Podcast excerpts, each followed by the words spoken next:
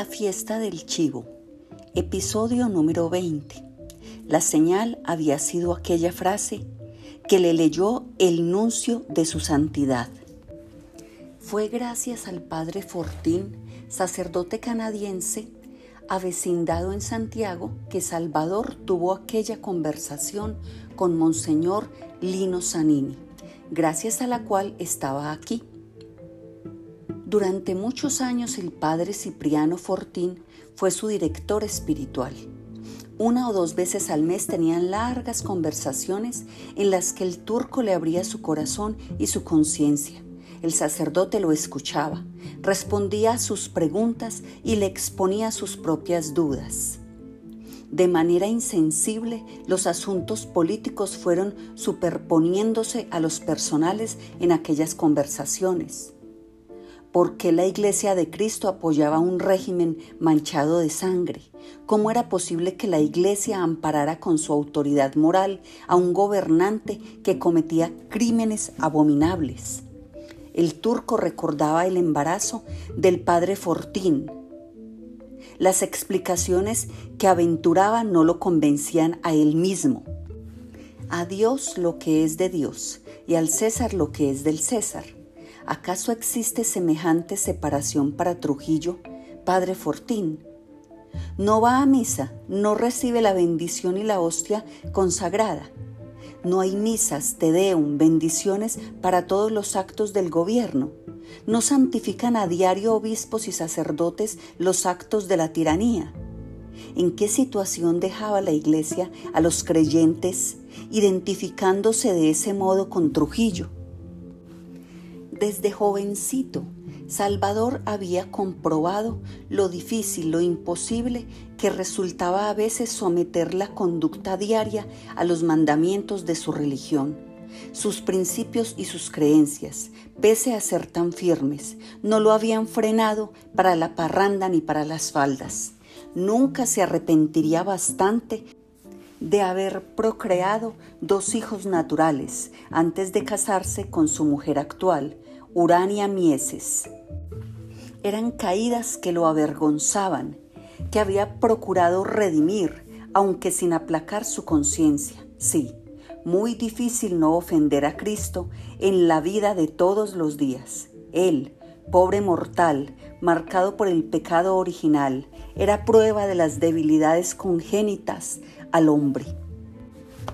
Pero ¿cómo podía equivocarse la iglesia inspirada por Dios apoyando a un desalmado. Hasta que, hacía 16 meses, nunca olvidaría aquel día, el domingo 25 de enero de 1960, ocurrió aquel milagro. Un arco iris en el cielo dominicano. El 21 había sido la fiesta de la patrona, Nuestra Señora de la Alta Gracia, y también el de la peor redada contra militares del 14 de junio. La iglesia de Altagracia, en aquella mañana soleada santiaguense, estaba de bote a bote. De pronto, desde el púlpito con voz firme, el padre Cipriano Fortín comenzó a dar lectura.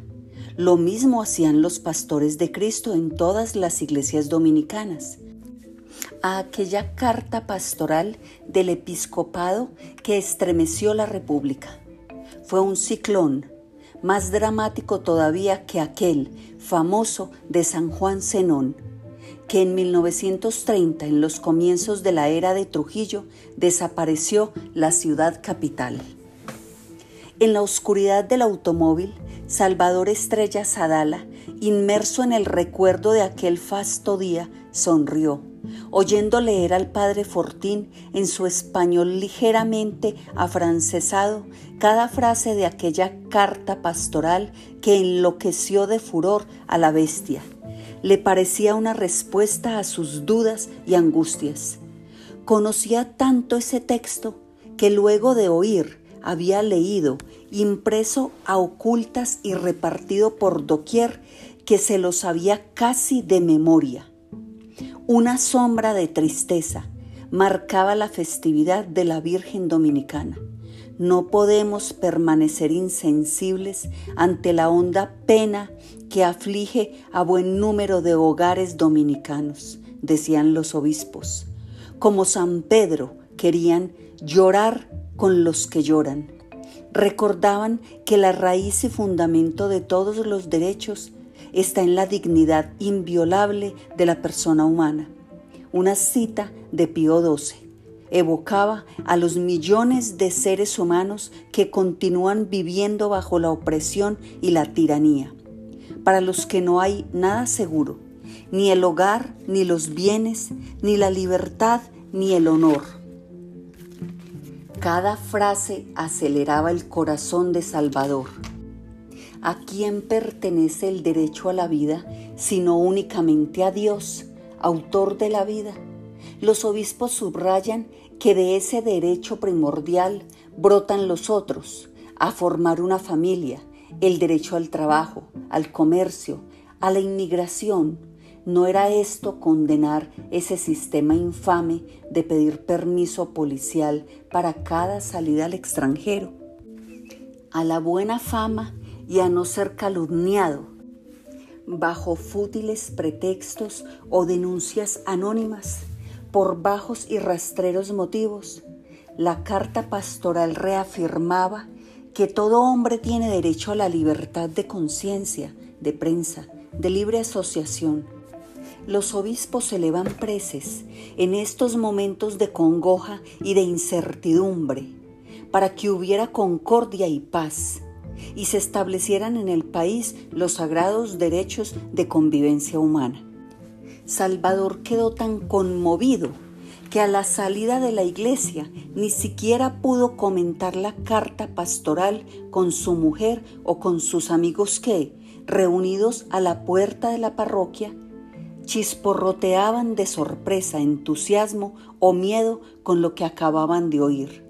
No había confusión posible encabezaba la carta pastoral el arzobispo Ricardo Pitini y la firmaban los cinco obispos del país.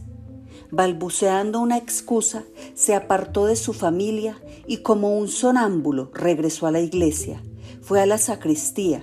El padre Fortín se quitaba la casulla, le sonrió. Estarás orgulloso de tu iglesia, ahora sí, Salvador.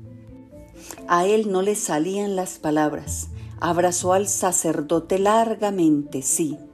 La iglesia de Cristo se había puesto por fin al lado de las víctimas. Las represalias van a ser terribles, padre Fortín, murmuró. Lo fueron, pero con esa endiablada habilidad del régimen para la intriga, la venganza se concentró en los dos obispos extranjeros, ignorando a los nacidos en suelo dominicano, Monseñor Tomás F. Reilly de San Juan de la Managua, norteamericano, y Monseñor Francisco Panal, obispo de La Vega, español, fueron los blancos de esa innoble campaña. En las semanas que siguieron, al júbilo del 25 de enero de 1960, Salvador se planteó por primera vez la necesidad de matar a Trujillo. Al principio la idea lo espantaba. Un católico tenía que respetar el quinto mandamiento. Pese a ello, volvía irresistible cada vez que leía en el Caribe, en la Nación, o escuchaba en la voz dominicana los ataques contra Monseñor Panal y Monseñor Reilly, agentes de potencias extranjeras, vendidos al comunismo, colonialistas, traidores, víboras. Pobre Monseñor Panal. Acusar de extranjero a un sacerdote que había pasado 30 años haciendo obra apostólica en La Vega donde era querido por tirios y troyanos, las infamias tramadas por Johnny Aves.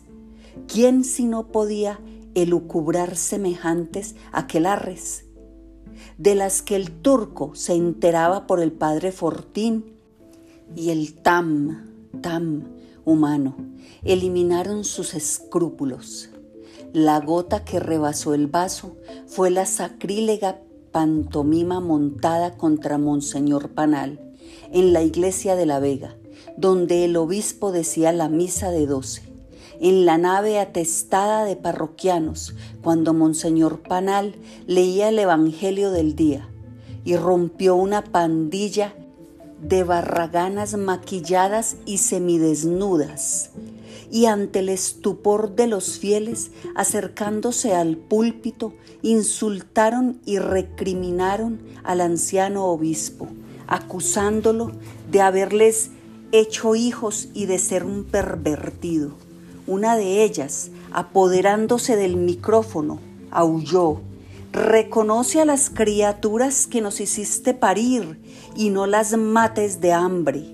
Cuando algunos asistentes, reaccionando, intentaron sacar a las putas fuera de la iglesia y proteger al obispo, que miraba aquello incrédulo, irrumpieron los calíes, una veintena de forajidos armados de garrotes y cadenas que arremetieron sin misericordia contra los parroquianos, pobres obispos.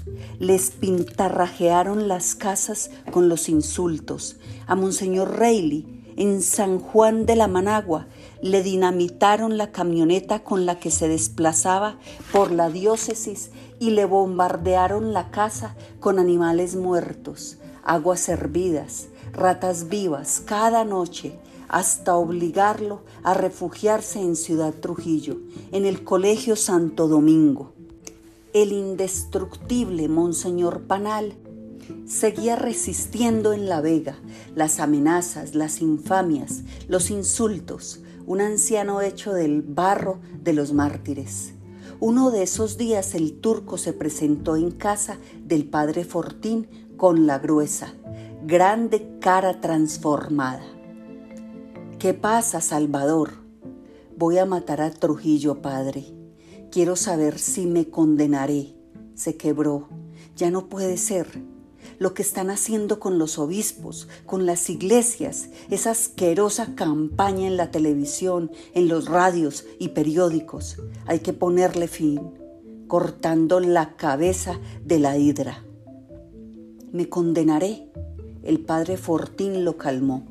Le ofreció café recién colado. Lo sacó a dar un largo paseo por las calles arboladas de laureles de Santiago. Una semana después le anunció que el nuncio apostólico, Monseñor Lino Zanini, lo recibiría en Ciudad Trujillo, en audiencia privada el turco se presentó intimidado en la elegante casona de la Nunciatura, en la avenida Máximo Gómez. Aquel príncipe de la iglesia hizo sentirse cómodo desde el primer instante a ese gigantón tímido, apretado en su camisa de cuello y la corbata que se había puesto para la audiencia con el representante del Papa qué elegante era y qué bien hablaba Monseñor Zanini, un verdadero príncipe sin duda. Salvador había oído muchas historias del nuncio y sentía simpatía por él, porque decían que Trujillo lo odiaba. ¿Sería verdad que Perón había partido del país donde llevaba siete meses exiliado al enterarse de la llegada del nuevo nuncio de su santidad? lo decía todo el mundo, que corrió al Palacio Nacional, cuídese excelencia, con la iglesia no se puede, recuerde lo que me ocurrió. No me tumbaron los militares, sino los curas. Este enuncio que le manda el Vaticano es como el que me mandó a mí. Cuando comenzaron los líos con las sotanas, cuídese de él, y el exdictador argentino hizo sus maletas y escapó a España.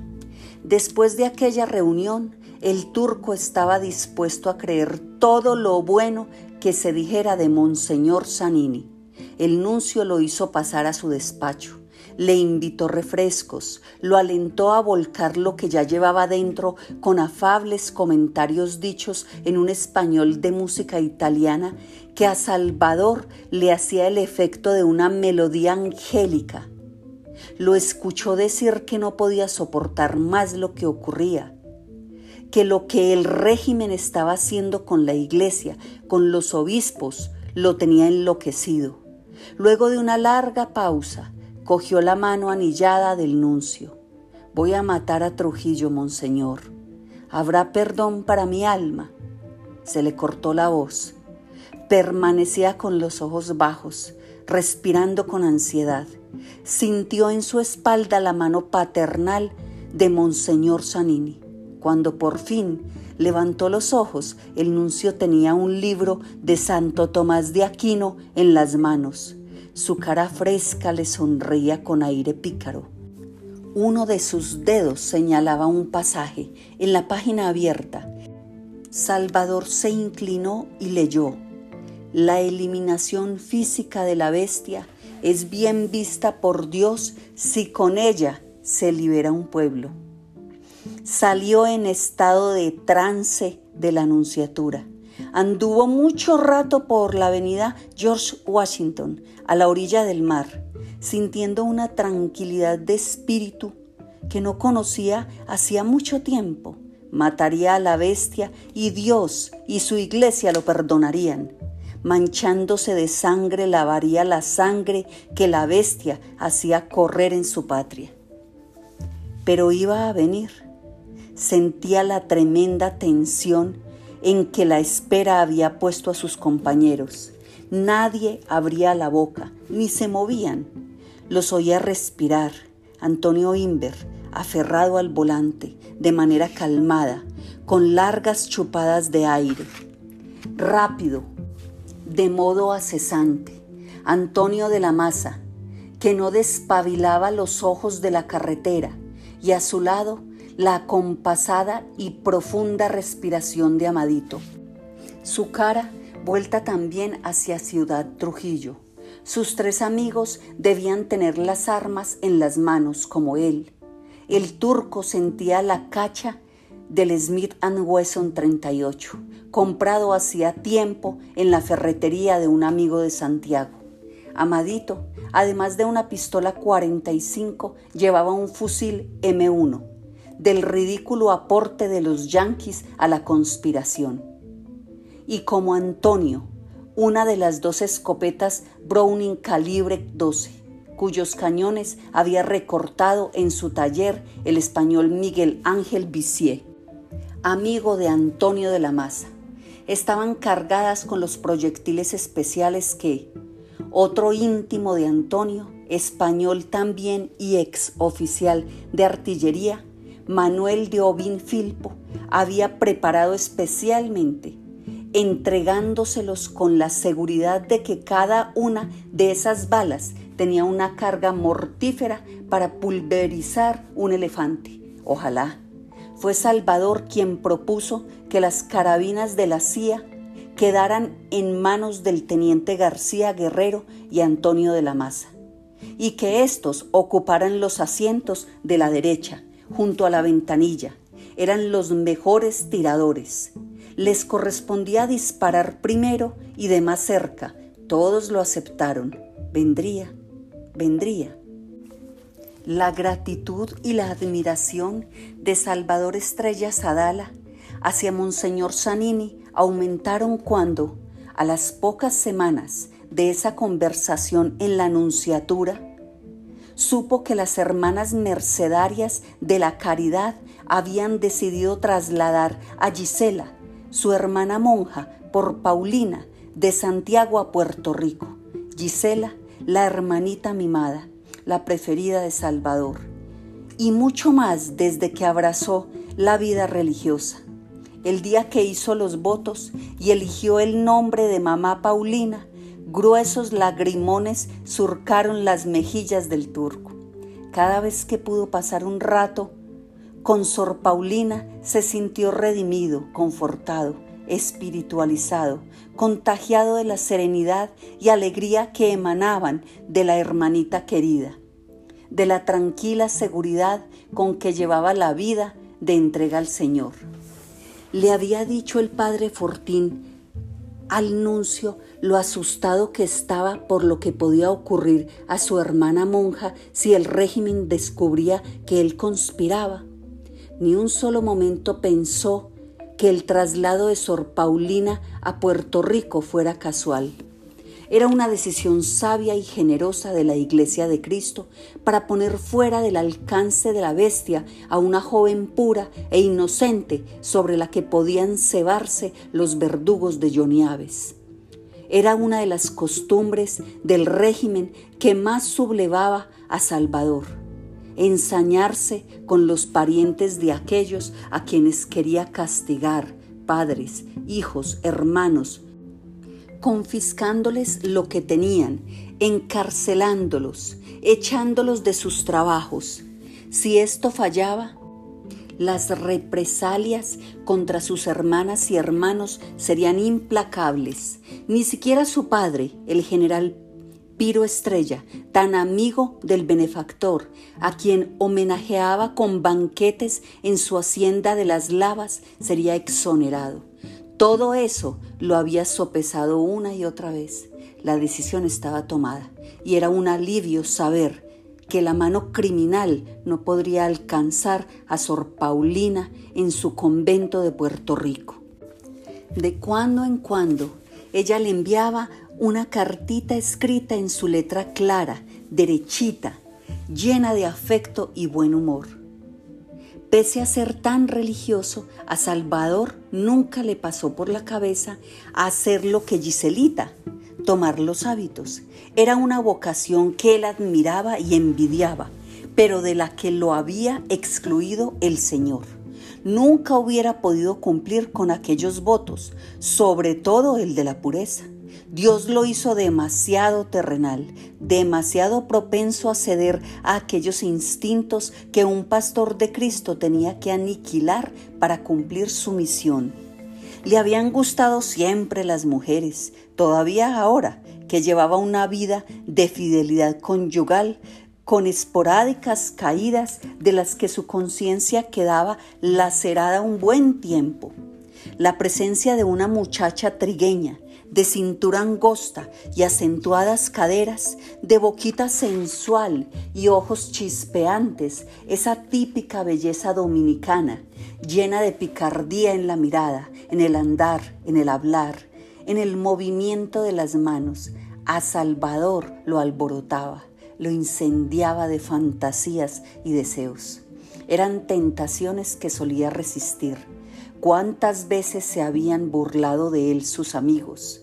Antonio de la Maza, sobre todo, que luego del asesinato de Tabito se volvió un parrandero por negarse a acompañarlos en sus amanecidas en los burdeles, en sus visitas a las casas donde las maipiolas les conseguían muchachitas disque para desflorar.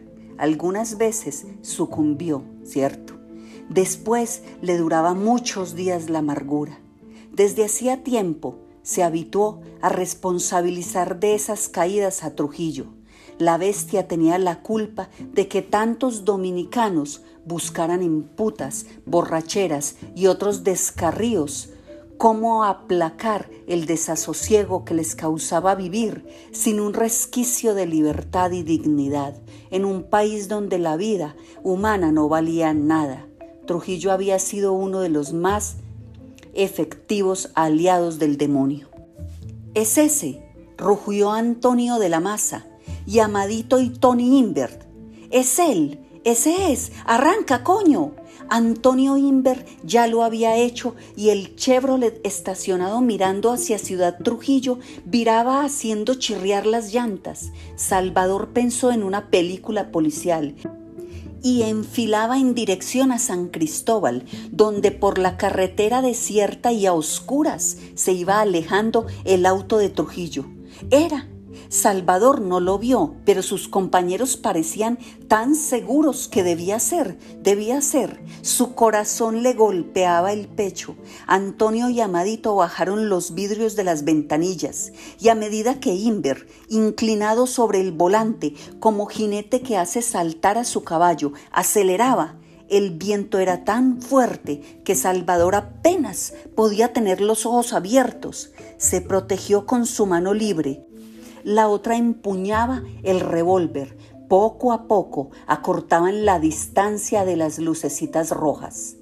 Seguro que es el Chevrolet del chivo, amadito, gritó. Seguro, seguro, chilló el teniente. Reconocí al chofer, es Zacarías de la Cruz. No les dije que vendría. Acelera, coño, repitió por tercera o cuarta vez Antonio de la Maza. Había sacado la cabeza y el cañón recortado de su carabina fuera del auto. Tenías razón, amadito, se oyó gritar.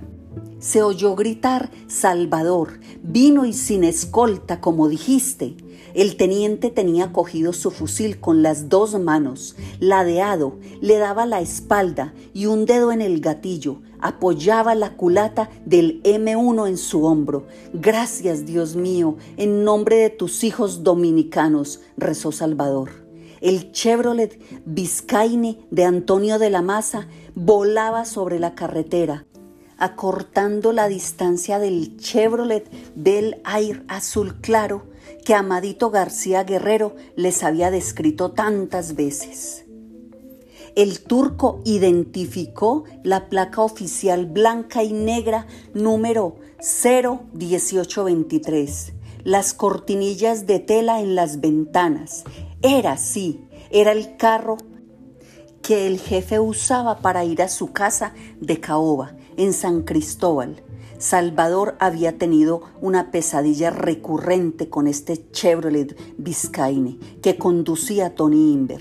Iban como ahora, bajo un cielo con luna y estrellas, y de pronto este automóvil nuevecito, preparado para la persecución, comenzaba a desacelerar, a ir más despacio, hasta que, entre las maldiciones de todos, se paraba.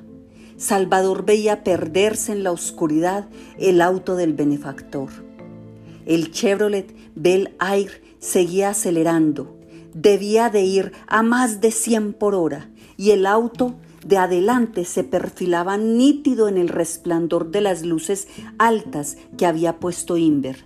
Salvador conocía al detalle la historia de este auto desde que, siguiendo la iniciativa del teniente García Guerrero, acordaron emboscar a Trujillo en su viaje semanal a San Cristóbal. Era evidente que el éxito dependería de un automóvil veloz. Antonio de la Maza tenía pasión automovilística. La Santo Domingo Motors no se extrañó que alguien por su trabajo en la frontera con Haití hacía 100 de kilómetros cada semana. Quisiera un carro especial. Le recomendaron el Chevrolet Biscayne y se lo encargaron a Estados Unidos. Llegó a Ciudad Trujillo hacía tres meses. Salvador recordó el día en que se montaron en él para probarlo y cómo rieron leyendo las instrucciones donde se decía que este auto era idéntico a los que la policía neoyorquina utilizaba para perseguir delincuentes, aire acondicionado, transmisión automática, frenos hidráulicos y un motor 350 cc de 8 cilindros. Costó 7 mil dólares y Antonio comentó, nunca hubo pesos mejor invertidos. Lo probaron en los alrededores de Moca y el folleto no exageraba, podía llegar a 160 kilómetros por hora. Cuidado, Tony, se oyó decir, luego de un barquizano que debió abollar un guardalodos. Ni Antonio ni Amadito se dieron por enterados. Seguían con las armas y las cabezas salidas, esperando que Inver rebasara el auto de Trujillo. Estaban a menos de 20 metros. El ventarrón era asfixiante y Salvador no apartaba la vista de la cortina corrida de la ventanilla trasera. Tendrían que disparar a ciegas, cubrir de plomo todo el asiento. Pidió a Dios que el chivo no estuviera acompañado de una de las infelices que llevaba a su casa de caoba. Como si de pronto hubiera advertido que lo perseguían o por instinto deportivo se negara a dejarse rebasar, el Chevrolet Bel Air se adelantó algunos metros. ¡Acelera, coño! ordenó Antonio de la Maza. ¡Más rápido, coño! En pocos segundos el Chevrolet Biscayne recuperó la distancia y continuó acercándose. ¿Y los otros? Porque Pedro Livio y Huascar Tejada no aparecían estaban apostados en el móvil, también de Antonio de la Maza, solo a un par de kilómetros. Ya debían de haber interceptado el auto de Trujillo. Olvidó Inver apagar y prender los faros tres veces seguidas. Tampoco aparecía Fifi Pastoriza en el viejo Mercury de Salvador, emboscado otros dos kilómetros más adelante de Oldsmobile ya tenían que haber hecho dos, tres, cuatro o más kilómetros. ¿Dónde estaban? Te olvidaste de las señales, Tony, gritó el turco. Ya dejamos atrás a Pedro Livio y a Fifi. Estaban a unos ocho metros del auto de Trujillo y Tony le pedía paso, cambiando luces y tocando la bocina. Pégate más, rugió Antonio de la Maza. Avanzaron todavía un rato sin que el Chevrolet Bel Air abandonara el centro de la pista, indiferente a las señales de Tony. ¿Dónde maldita sea estaba el Oldsmobile con Pedro Livio y Huascar? ¿Dónde su Mercury con Fifi Pastoriza? Por fin el auto de Trujillo se ladeó hacia la derecha. Les dejaba un espacio suficiente. Pégate, pégate más, imploró histérico Antonio de la Maza. Tony Inver aceleró y en pocos segundos estuvieron a la altura del Chevrolet Bel Air.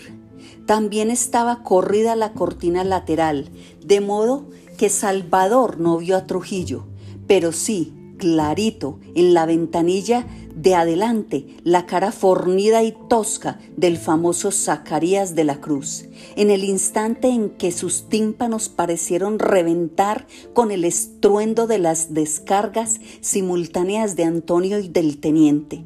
Los automóviles estaban tan juntos que, al estallar los cristales de la ventanilla posterior del otro carro, fragmentos de vidrio salpicaron hasta ellos y Salvador sintió en la cara diminutos picotazos.